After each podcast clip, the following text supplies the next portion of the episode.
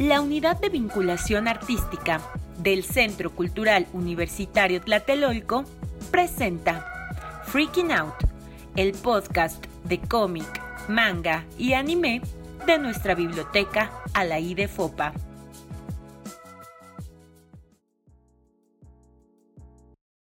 ¿Qué onda? Somos Jorge, Eduardo y Aurea, y el friqueo es nuestro estado natural. Pues, ¿cómo están, chicos? ¿Qué tal amanecen este día? Bien, bien, bastante frescos, la verdad, para empezar a hablar todos estos temas, que nunca hay hora, ¿no? Para el día. Ah, buenísimo. ¿Y tú, Lalo? Bien, bien, aquí, este, con toda la actitud, frescos, como dice Jorge, como una lechuga. a darle con todo. Como lechuga que no se quería levantar, pero bueno. Oigan. como de Junji, Así de... Qué oso. Oigan, pues esta ocasión les tenemos un programa muy, ay, muy especial. O sea, todos son especiales, pero, o sea, por lo menos en este mes es especial. Porque en la biblioteca estamos dedicando los temas a las diversidades oceánicas. Es un juego básicamente donde juntamos eh, la celebración del Día Internacional de los Océanos y, su diversidad. Y también, por supuesto, la marcha por el orgullo LGBTQIA para justo como mostrar que el mundo es diverso, es, es enorme, es amplio y caben muchísimos tipos de existencias. Eh, y en este caso, pues obviamente el anime, el manga, tienen un chorro, un chorro de ejemplos. Que fíjense que es bien interesante porque aun cuando los, ajá, las disidencias sexogenéricas están presentes en manga y en anime, la verdad es que es raro que sea desde lugares empáticos y críticos de los roles de género. Les voy a como plantear de manera general cómo funciona esto. O si nos vamos justamente sobre las líneas LGBTQIA vamos a encontrar que, o sea, por ejemplo, historias eh, lésbicas, por supuesto que hay. Tenemos eh, Ai y tenemos Yuri, es decir, la representación de relaciones románticas, eminentemente platónicas en el caso de perdón, Shoujo Ai, en relaciones platónicas entre chicas. En Yuri son las relaciones pues, muy gráficas entre chicas. Si hablamos de la G, tenemos por supuesto el yaoi y el bueno, el shonenai, el yaoi y el vara. O sea, tenemos representaciones de relaciones platónicas entre, entre chicos, entre hombres. En el caso de shonenai, tenemos relaciones muy, muy gráficas. En el caso de yaoi, ese es interesante porque es escrito, dibujado y para mujeres. Eh, y en el Vara es hecho por, eh, por hombres gays. En el caso de la B, de la, de la bisexualidad, fíjense que ahí sí es raro.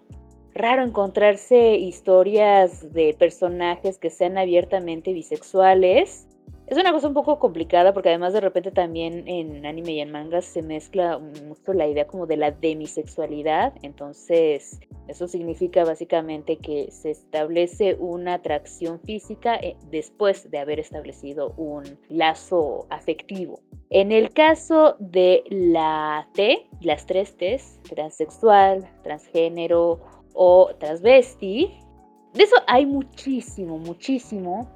Pero aquí lo interesante y pues que también puede ser muy muy problemático es que la condición trans en cualquiera de sus, de sus manifestaciones suelen ser em, accidentes, suelen ser por motivos mágicos, suele ser por, por chistes básicamente, no como una expresión real de, de identidad, ¿no? Entonces eso también lo puede hacer muy complicado.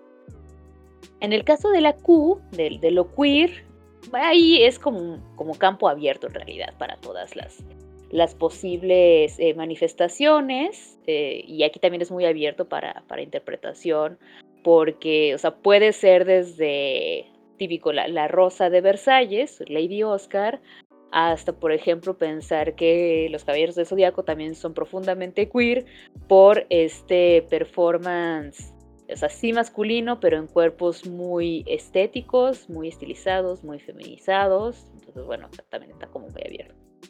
Eh, lo intersex, la I de intersexualidad, eso también mmm, que esté en historias pues que no sean de corte pornográfico, la verdad no he visto. Ya ustedes me dirán si ustedes conocen alguna, pero también es una cosa muy, o sea, es una de las identidades más fetichizadas, creo. Y en el caso de la asexualidad, pues bueno, esta también está como abierta a interpretación. Hay personajes que efectivamente no muestran ningún tipo de, de, impulso sexual y entonces bueno, pues simplemente están, forman parte de la historia y como que ya, pero donde la asexualidad sea un punto importante de la historia, pues fíjense que ahorita tampoco se me ocurre ninguna creo sí a lo mejor, o sea, como que mi, instinto de perro me dice que por ahí andan una o dos historias donde, bueno, se trata el tema, pero hasta ahí. Pues bueno, más o menos por ahí va el, el panorama. ¿Cómo ven ustedes, chicos? O sea, ¿ustedes coincidirían con este panorama general o, o qué han visto ustedes? Pues, por ejemplo, yo no estoy tan familiarizado con este tipo de géneros y de hecho he visto uno que otro, la verdad, ya sea por curiosidad o porque realmente me llama la atención la historia, pero hace bastante, mm, voy a llamarlo interesante, por decirlo de alguna manera, el hecho de cómo a veces están como que ya eh, ciertamente estereotipados algunos tipos de series, por ejemplo, en las series de Yaoi, cómo son los personajes, en las series de mm. Yu, cómo son, cómo dibujan a las chicas, que por ejemplo en el Yaoi dibujan a los personajes, los hombres casi perfectos, mm. con un cuellote y unos labios muy gruesos.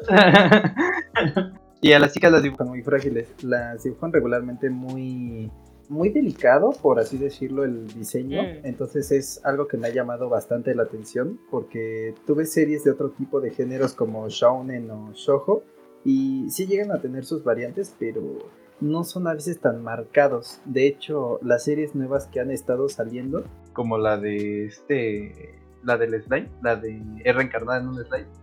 Si tú ves esa serie y ves, por ejemplo, la del héroe del escudo, los personajes sí tienen algunas variaciones, pero mm no son demasiadas, o sea, nada más es como que un poco el estilo de cada estudio. Pero fuera de eso, por ejemplo, lo que se ve con el yaoi y con el yuri, pues sí, ya las diferencias ya son bastante notorias. Ok. ¿Tú qué dices, Lalo? Bueno, yo, fuera de lo, del aspecto como físico de los personajes, también se nota mucho el aspecto emocional o sus personalidades. Porque mm. también he notado que en o bueno, es que la única como que historia yaoi que he visto es Given. Mm, eh, eh, he visto que esos personajes o, no se expresan tan fácilmente los mm. sentimientos que tienen. Y además, eh, bueno, y a comparación del, de Yuri, los personajes como que sí, desde el principio dan la idea de qué es lo que sienten, aunque mm. no lo expresen abiertamente, pero ya tienen como que esa idea planteada es algo como que también se puede ver como que el aspecto de que cliché de la historia, a lo mejor. Sí, y es que además, o sea, algo que pues creo que es innegable también es que Japón es de esas sociedades que tienen como muy muy bien definidos los roles de género. ¿no? O sea, el ser femenino significa comportarse de esta manera, el ser masculino implica eh, comportarse de esta otra manera cualquier personaje que se salga de esos deber ser, pues obviamente es un personaje pues atípico, rara vez va a ser un personaje eh, que sea protagonista de la historia, digo a menos que la historia sea abiertamente de, corte ya hoy o, por supuesto vara. Y, o sea, lo que son las cosas, porque, por ejemplo, lo que sucede en el, en el es que, bueno, y en general, o sea, en, la gran mayoría de los, de los géneros relacionados con lo, con lo con lo pervertido, es que toda expresión femenina eh, tiene un rol eh, pues pasivo, sumiso, con respecto, obviamente, del, del rol activo, normalmente más masculino. Y entonces, por ejemplo, en el caso del yaoi, tenemos estas categorías del seme y del uke, es decir, seme como el papel activo y el uke como, eh, como papel pasivo. Y normalmente, o sea, es bastante común que los ukes sean pues algo más jóvenes, más delicados, más feminizados, ¿no? Y entonces, o sea, con todo y que muchas de estas historias representen eh, relaciones pues diversas, todavía la verdad es que hay una como un discurso heteronormado bastante claro. Y si eres muy masculino, entonces tu rol tiene que ser así o es generalmente así. Si tu performance y tu cuerpo es más femenino y más etcétera, entonces tiene que ser más pasivo, tiene que ser. Digo, o sea, obviamente hay contraejemplos, pero en lo que se refiere a la tendencia, esa sigue estando ahí. ¿Cuál es la historia, la primera historia que ustedes recuerdan que les presentaran diversidades sexogenéricas?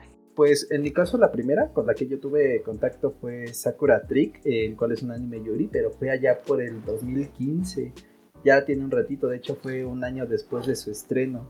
Y la verdad es que esta serie de Sakura no es una serie muy larga, pero tiene contenido de que hablar porque no solo vemos el desarrollo de las protagonistas, sino que nos muestran diferentes puntos de vista, ya que la serie, si no recuerdo mal, son tres parejas y cada uno tiene diferentes personalidades. Incluso algunas son bastante opuestas porque tienes a la personaje que es la más bella del salón, con la que no destaca en absoluto, o la que es amante del atletismo con una más rebelde. Aunque pues también si hablamos de personajes principales como esta Haruka y Yu, que son las protagonistas de la historia, pues son bastante similares. Ambas son distraídas, gentiles y también inocentes. Entonces, gracias igual al toque de comedia que tiene la serie y el cómo manejan las situaciones de una manera romántica e inocente, pues hace bastante como, digamos, digerible, por así decirlo, la historia para alguien que se va adentrando a este tipo de géneros.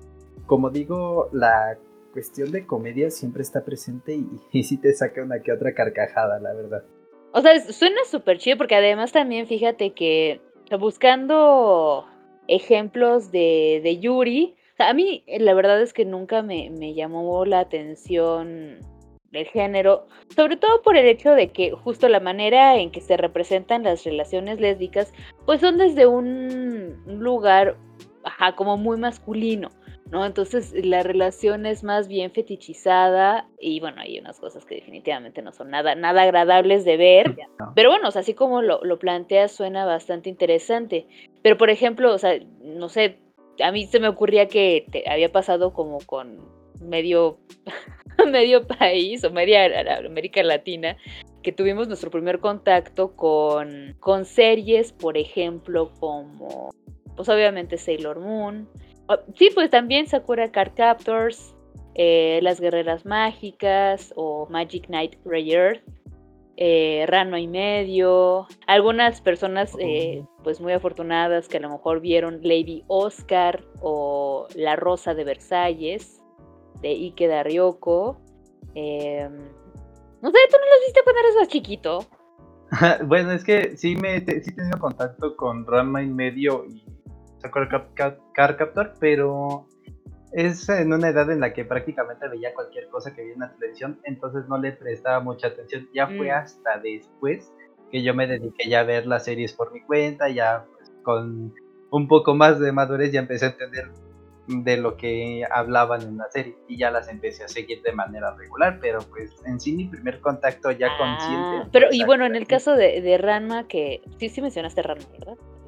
O sea, la idea, por ejemplo, de que este chico se convirtiera en chica de repente, ¿te acuerdas cómo, cómo lo recibiste? Y así, no sé si te sacaste de onda, si fue, ah, ah qué loco, y ya, ¿no?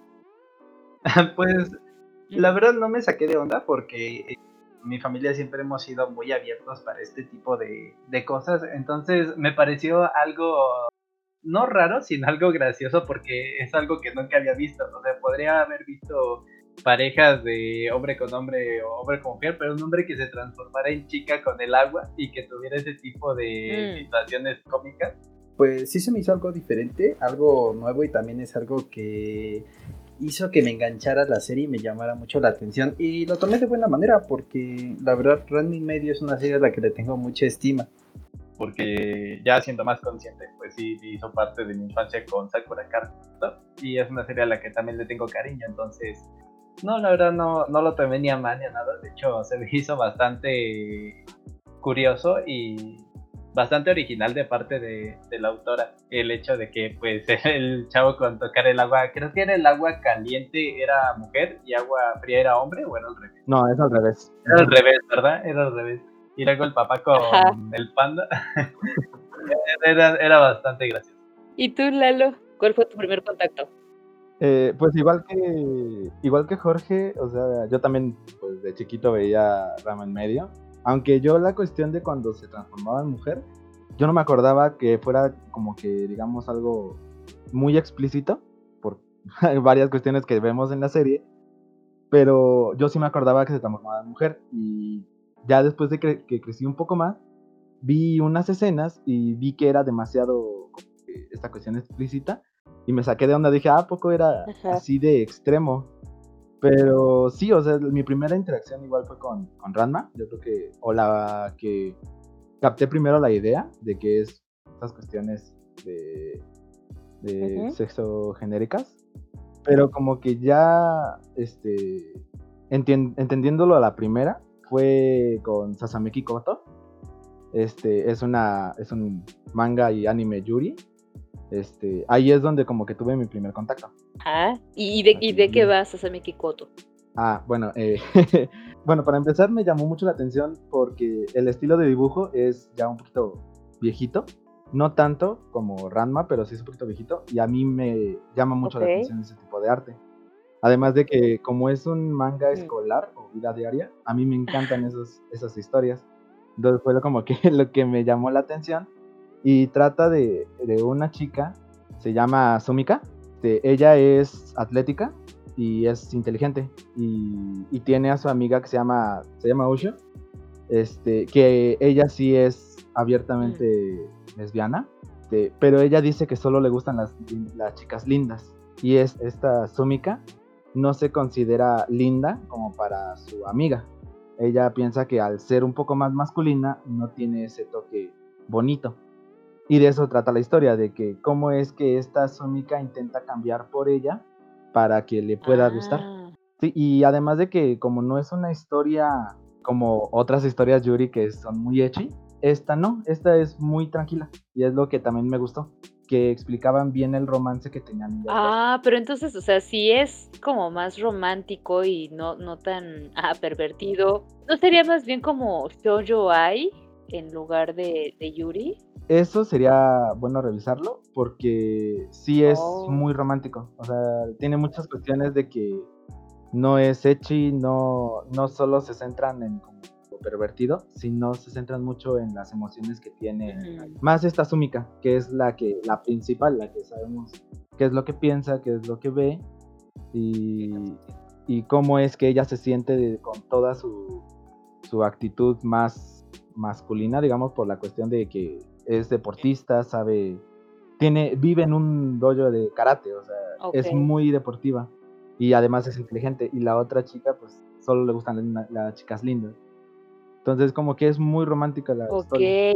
Fí- fíjate me hiciste recordar que em, tengo una, una amiga, colega de, de origen argentino, porque, bueno, si acaso no lo saben, yo soy miembro de la RIAM, la Red Iberoamericana de Investigadores en Anime y Manga, y una, y una de mis compañeras, Analia Lorena Meo, se ha especializado justo en la investigación del Yuri. Me acuerdo mucho que que ella platicándome me hablaba de que, o sea, justo en el caso del manga, eh, las historias suelen ser justo muy, eh, ¿cómo decirlo? Ajá, muy fetichizadoras desde una perspectiva masculina muy, o sea, muy poco respetuosa de, las relaciones lésbicas. Pero que en el caso de las historias de origen coreano y chino, es decir, del manga y el manhua, efectivamente, hay unos ejemplos mucho más interesantes, muchísimo más, ajá, o sea, más alejados de esta, de esta visión fetichizadora.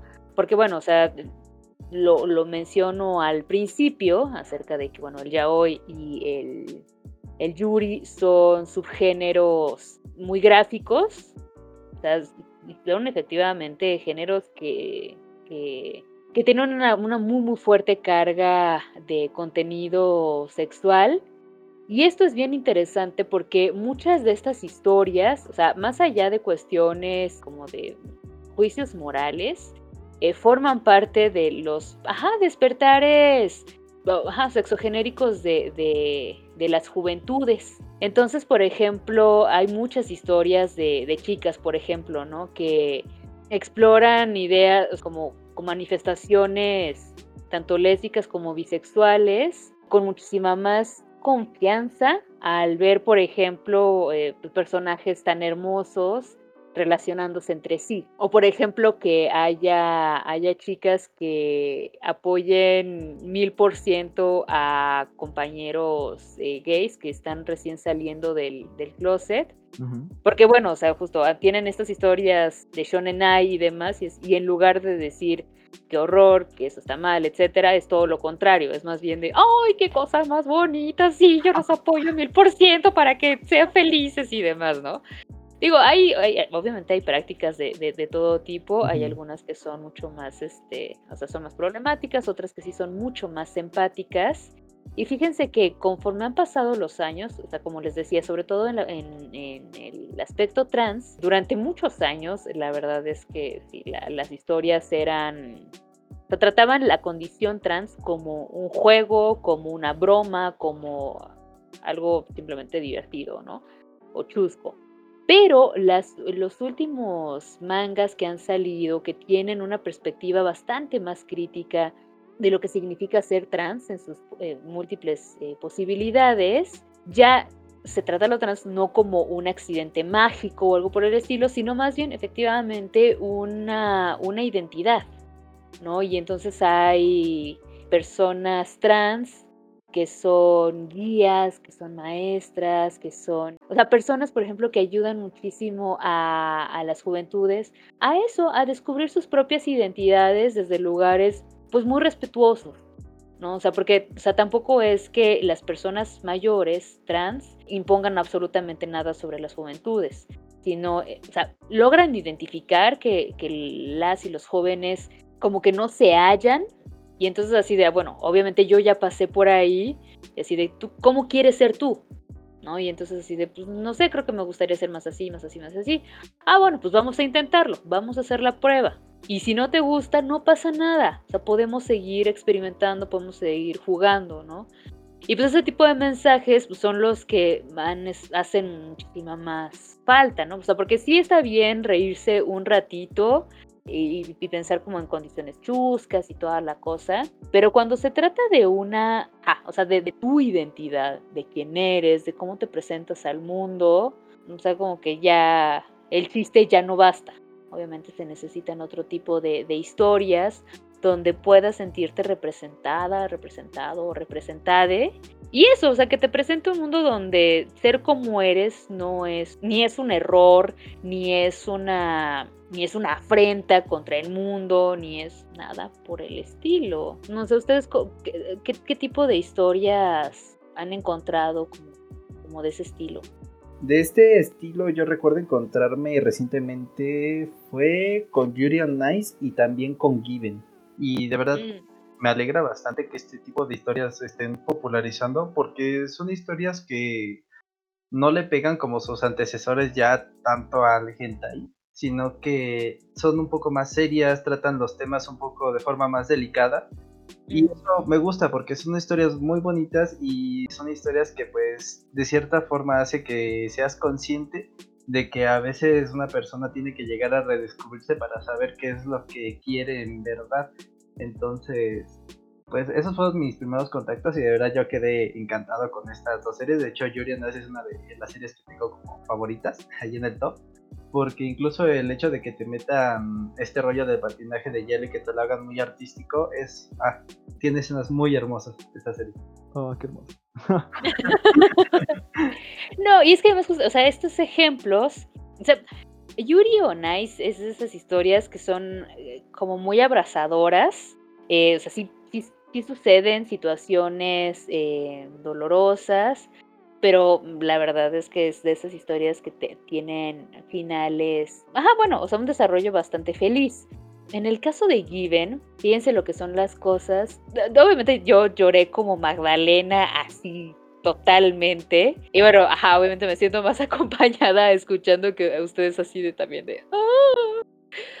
Porque algo que sucede con las historias Shonen Ai y Yaoi, les voy a contar como rápidamente la, historia. Originalmente el Yaoi nace como un movimiento de resistencia en contra de las historias, eh, típicas historias heterosexuales de finales de los 70, principios de los 80. Entonces muchas lectoras, que, bueno, más bien autoras que también eran lectoras, veían las típicas historias, eh, sobre todo con, con corte erótico, y decían, pues es que todo el tiempo las mujeres tienen que ser, tienen como que tener miedo, sentir vergüenza, y evidentemente las relaciones sexuales son un evento tan trascendental, pero tan desbalanceado de poder, que suele ser hasta en muchos sentidos traumático. Y entonces decían, es que odiamos estas historias, ¿no? Con todísima razón. Y entonces dijeron, ¿saben qué? Vamos a mandarlos al diablo. Vamos a agarrar personajes de historias shonen, es decir, para, para chavos, para, para jóvenes. Y vamos a agarrar un par de personajes y vamos a hacer que se enamoren y a que tengan relaciones. Y bueno, pues eso tuvo un enorme, enorme impacto bueno, de ahí para el real, ¿no? Son historias que se han quedado. Originalmente, ya hoy tiene dos, dos posibles lecturas. Ya hoy son, son las siglas de lo que originalmente es el mensaje principal es sin objetivo, sin clímax, sin sentido, ¿no? Así eh, originalmente en japonés. La idea era simplemente como a representar las relaciones homosexuales eh, pues de una manera que satisficiera ¿no? el, el, deseo femenino sin mayores explicaciones.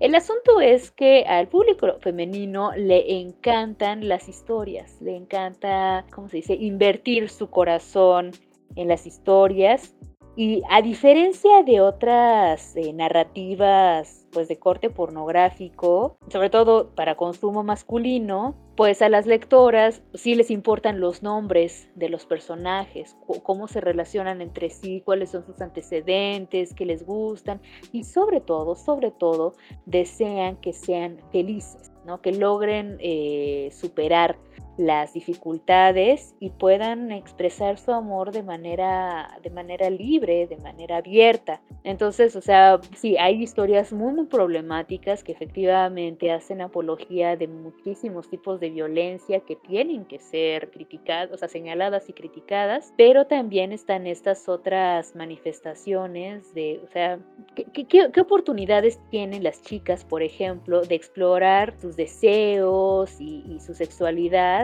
De una manera que no sea pues ridiculizada por, por otras personas. Porque típicamente a las, a las chicas que les gusta el yaoi son conocidas como chicas sucias, pervertidas y demás y así de... Ajá, pero ¿por qué ese señalamiento se hace como con tanta violencia? A diferencia de la contraparte masculina, que bueno, sabemos que hay un mercado gigantesquísimo de de historias eróticas y a veces hasta peor, ¿no? no sé, no sé cómo ven ustedes. Sí, hay historias que no tienen ni pies ni cabeza ni perdón de Dios. perdón. Ay, sí, no. Ajá. Sí, lo que pasa ya, ya es biológica y anatómicamente imposible. Ustedes, por ejemplo, si han visto mm, como estos juicios condenatorios en contra de las chicas que como que expresan abiertamente su sexualidad o su deseo por justo de, le- de leer ya hoy, de leer. No, la verdad en mi caso no. Ah, qué bueno, qué bueno, qué gusto. En, en mis tiempos, yo me he movido, sí, y todavía es así como que esa, esa tipa que no, o esas tipas que. Pues en mi caso no es como que sean como que vistas mal, sino como de, o bueno, yo en mi caso, como yo lo hago, es de que veo que hay una chica que le guste esas cuestiones de yaoi, y digo, ah, no, pues chido, o sea, le gusta, y ya.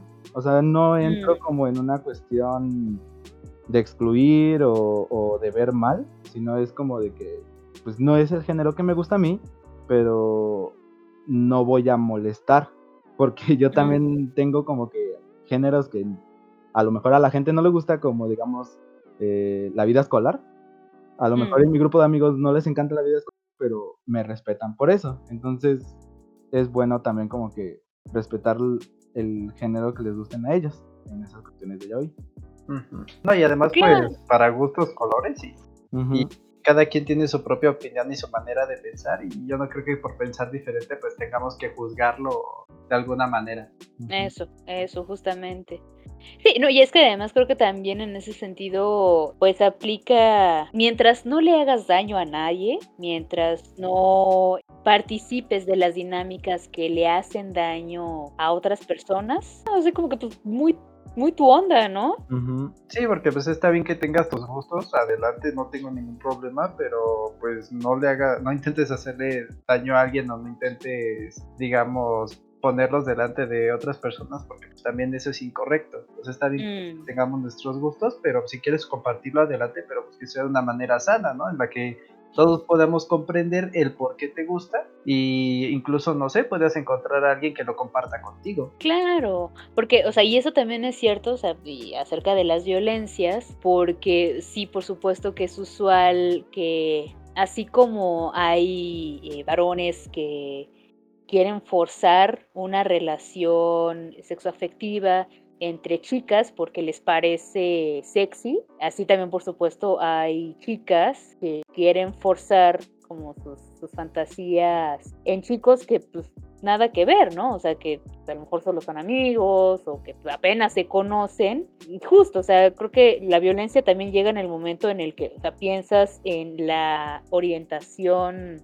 sexual de una persona como un juguete, ¿no? Como un, este, como algo que sirve para tu, tu divertimento. Y obviamente no es así de ninguna, de ninguna manera. O sea, ok, te gusta lo que te gusta, pero las personas eh, que pertenecen a otras comunidades o que tienen otras, otras orientaciones sexuales o expresiones de género no están ahí para divertirte, no están ahí para, para cumplir con esas fantasías tuyas, son existencias, tienen sus propias vidas ¿no? y no tienen nada que ver con, contigo. ¿no? O creo que también esas cosas que, pues las propias comunidades lectoras y público en general creo yo, quiero pensar, están entendiendo cada vez más. O sea, por lo menos en la comunidad, bueno, en las comunidades Fuyoshis, eh, yo sí he visto, por ejemplo, declaraciones de, mira, si tiene que ver con, con abusos de este tipo, con abusos de este otro tipo, yo no lo consumo. O sea, no puedo, no puedo de ninguna manera.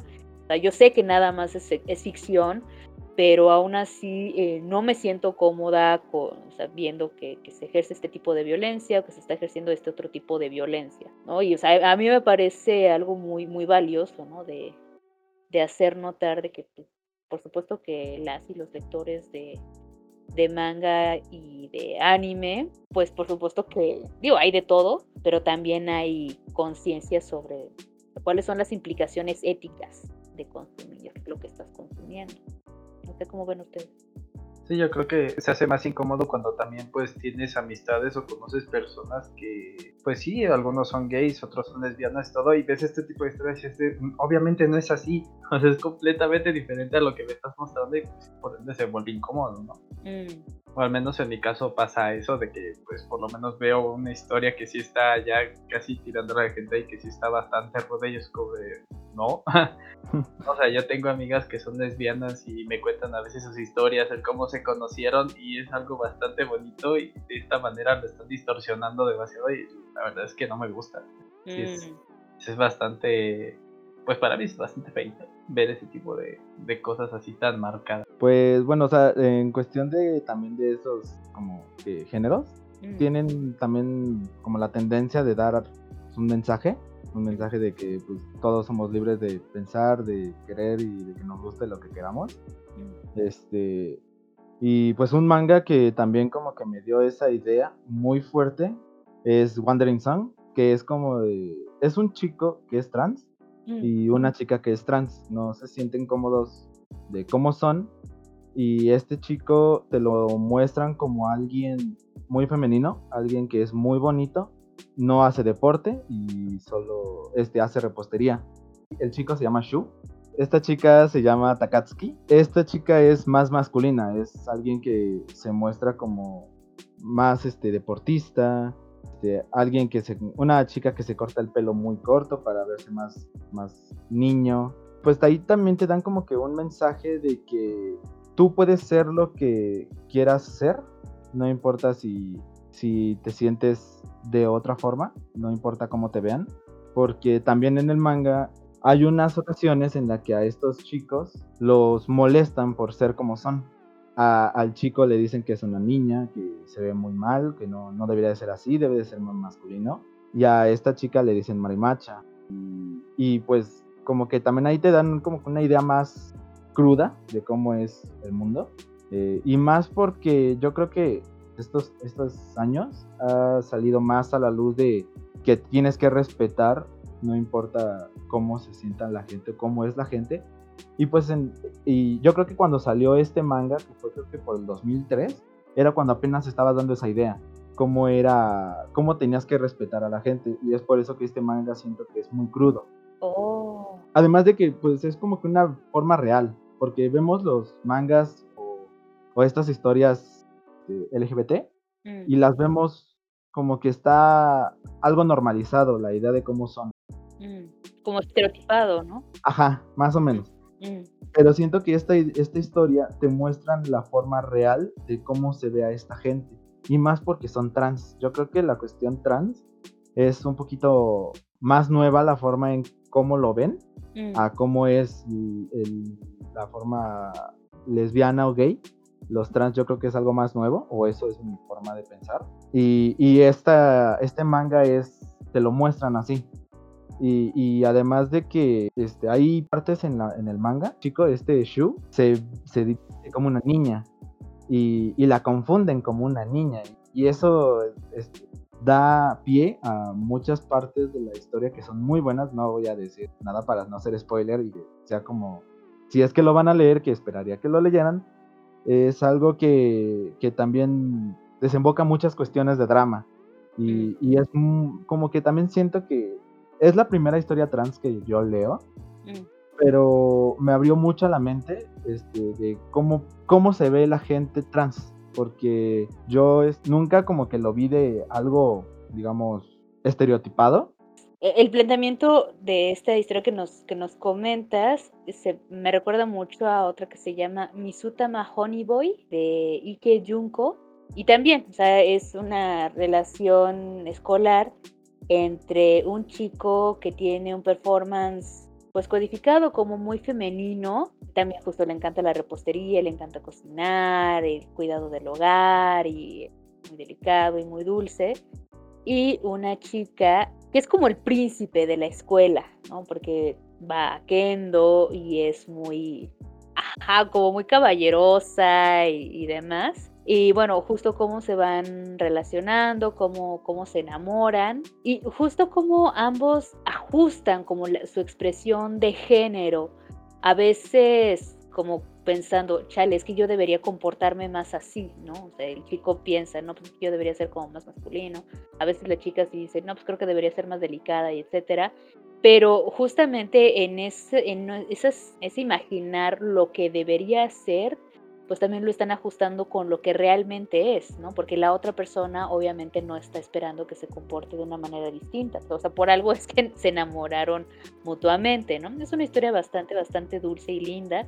También hay otra que se llama Otonari Complex, donde efectivamente ajá, la cosa es como un poco más marcada por el hecho de que la chica es más alta, más corpulenta, más, o sea, se ve como, como un muchacho también, y el chico suele, suele trasvestirse por razones estéticas, a veces porque, como que, o sea, por lo que quiere hacer, a veces necesita hacerlo y demás. Y efectivamente también es una historia de amor de que, bueno, o sea, en, en qué medida nuestra expresión de género marca la manera en que nos relacionamos entre nosotros.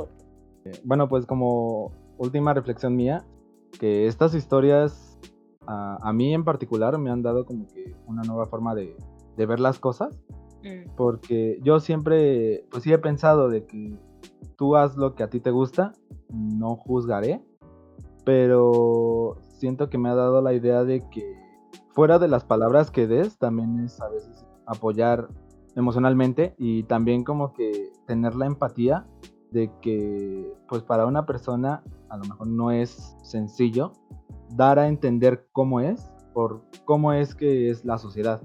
Fuera de que también ya estamos como que dando la idea de que esto es normal, no es nada fuera de lo, de- lo común. Este, aún así sigan habiendo pues, culturas que no la aceptan y como que esta idea de, de expresar lo que quieres expresar con un- unos dibujos o una historia se me hace algo muy, muy genial.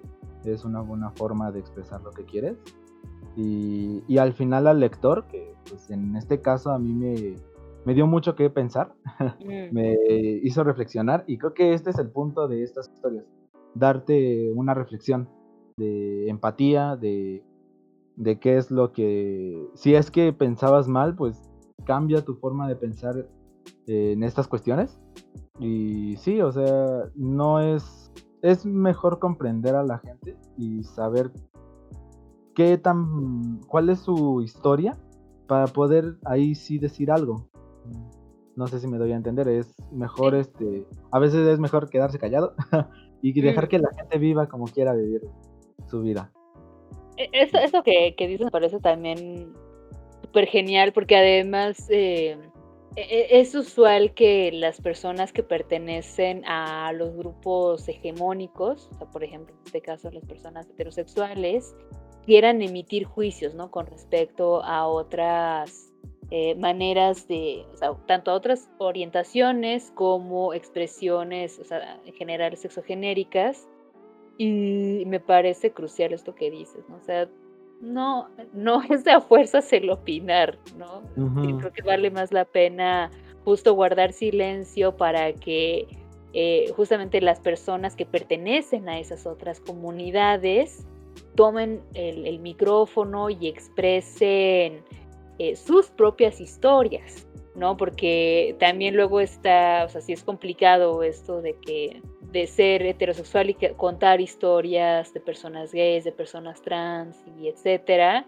O sea, por supuesto que puede ser, puede hacerse, pero no está chido cuando no hay tantas oportunidades, ¿no? Para que las personas trans cuenten historias de transiciones o eh, las personas gays eh, hablen de sus propias experiencias, ¿no? Es como parte de esos, de esas, de, o sea, de esos temas que hay que poner sobre, sobre la mesa. O sea, por supuesto, todos podemos pensar diferente, podemos opinar diferente, pero, o sea, como muy bien dices, ¿no? Hay momentos en los que nuestra opinión no, no es necesaria, ¿no? Sobre todo cuando, cuando estamos hablando de comunidades que no solamente han sido marginadas, sino que pues sus vidas siguen en peligro porque en muchísimos lugares, en muchísimos contextos, enunciarte gay, lesbiana, bisexual, transexual o queer en general puede costarte la vida. Entonces, por supuesto que no es, a la expresión sexogenérica no es un juguete, no es, es un tema en el que, que, te, que digas me parece bien o me parece mal. Estamos hablando de vidas humanas reales y eso forma parte de los derechos humanos, la Declaración de los Derechos Humanos, el derecho a poder tener una identidad y poder expresarla de manera libre. Entonces, pues no sé, yo creo que, o sea, está chido quedarnos con la parte, o divertirnos, sí pasarla bien, sí jugar pues con las con diferentes manifestaciones sexogenéricas, pero no puede quedarse únicamente en esto, Porque porque porque las personas sí existen, las identidades sí existen y forman parte de este mundo y afortunadamente cada vez se hacen más visibles y eso, y eso tiene que ser celebrado y tiene que ser protegido. ¿No? para que más personas, sobre todo las nuevas generaciones, no tengan miedo nunca de enunciarse de una u otra manera y más bien que su preocupación sea, bueno, cómo quiero ser, cómo quiero manifestarla, en lugar de, pues es que si lo digo, mi vida puede correr peligro. Y pues bueno, con esa nota terminamos la emisión de hoy. Pásensela chido, báñense, respeten la eh, enunciación e identidad de otras personas. Y nos escuchamos la próxima vez. bye.